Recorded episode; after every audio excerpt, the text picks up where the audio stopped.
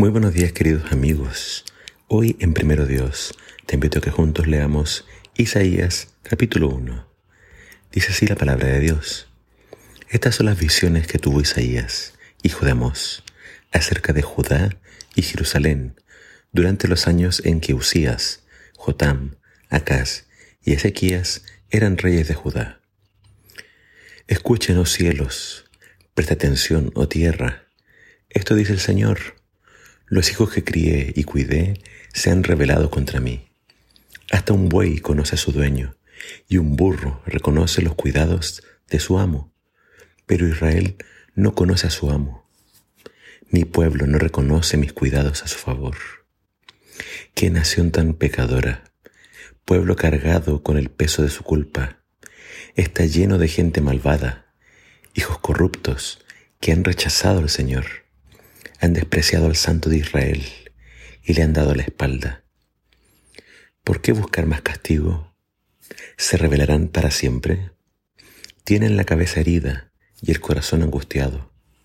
Desde los pies hasta la cabeza están llenos de golpes, cubiertos de moretones, contusiones y heridas infectadas, sin vendajes ni ungüentos que los alivien.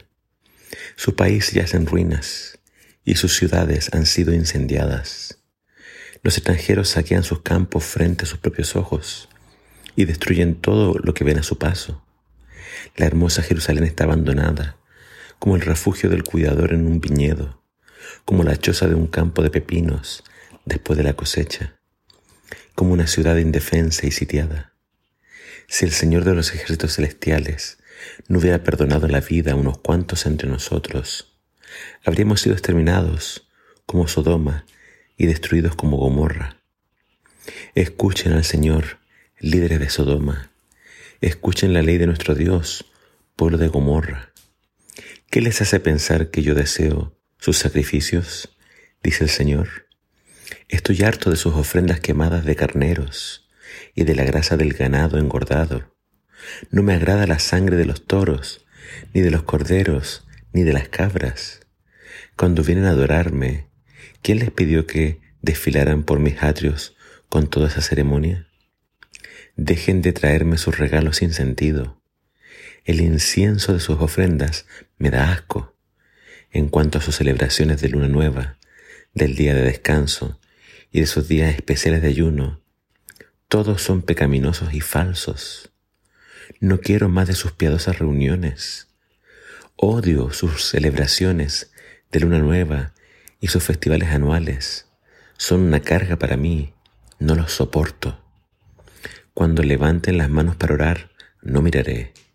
Aunque hagan muchas oraciones, no escucharé, porque tienen las manos cubiertas con la sangre de víctimas inocentes. Lávense y queden limpios. Quiten sus pecados de mi vista.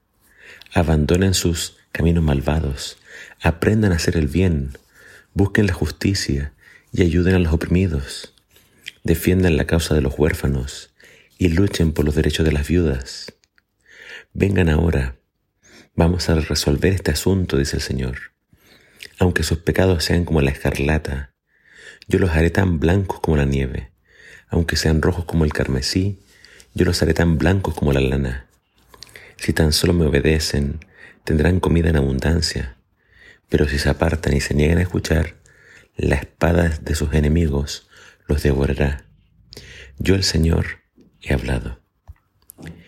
El profeta Isaías es uno de los profetas más grandes dentro de la Biblia, no solamente por la cantidad de capítulos, 66, sino por sus mensajes, que claramente son de arrepentimiento, salvación, y nos hablan del gran amor de Dios por un pueblo que está lejos de Él. En este capítulo quiero resaltar tres cosas. Primeramente el problema. Habla de que Israel está totalmente herido. El corazón, la cabeza y todo su cuerpo está lleno de heridas. Y estas heridas tienen que ver con su pecado. Lamentablemente no se dan cuenta de su condición. Ellos tienen todo un culto, todo un aparataje, ceremonias, pero Dios odia y detesta todas esas cosas porque lamentablemente esto es solamente externo, es solamente un ritual. dice que ellos están lejos de Dios porque no hay justicia, no hay obediencia, no hay nada de eso. Entonces acá Isaías señala la inutilidad de un culto sin arrepentimiento, lo inútil que es hacer algo para el Señor si realmente no, no hay un corazón recto para con Él. Entonces lo más importante es la justicia, la obediencia, antes que tanto sacrificio. Dios los invita al arrepentimiento. Dios les invita a, invita a lavarse las manos. Entonces la otra idea central acá, y el, versículo más conocido es el 18, vengan ahora, dice Dios.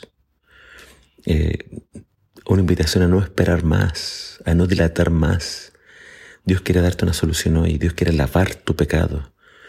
Y no importa cuán profunda sea la llaga, no importa cuán carmesí y rojo sea tu pecado, Dios lo puede emblanquecer, Dios te puede limpiar por completo. Entonces, encontramos acá el problema y encontramos también la solución. La solución está en Dios, Dios que es santo, y un pueblo pecaminoso que se lo llega a comparar con Sodoma y Gomorra. Dios puede sanar, Dios puede perdonar, Dios puede limpiar. Pero el pueblo tiene que arrepentirse, el pueblo tiene que acercarse a Dios. Este es un llamado para ti. Dios está buscando. Dios no quiere tu religiosidad. Dios quiere tu corazón. Dios quiere que le ames así como Él te ama, con un amor que no se rinde, que no se da por vencido. Si tú te vuelves hoy a Dios, Dios te va a recibir, te va a perdonar, pero debes lavar tus manos, debes abandonar tus pecados y Él te va a recibir. Espero que hoy vuelvas a Dios, porque Él sigue esperando por ti. Que el Señor te bendiga.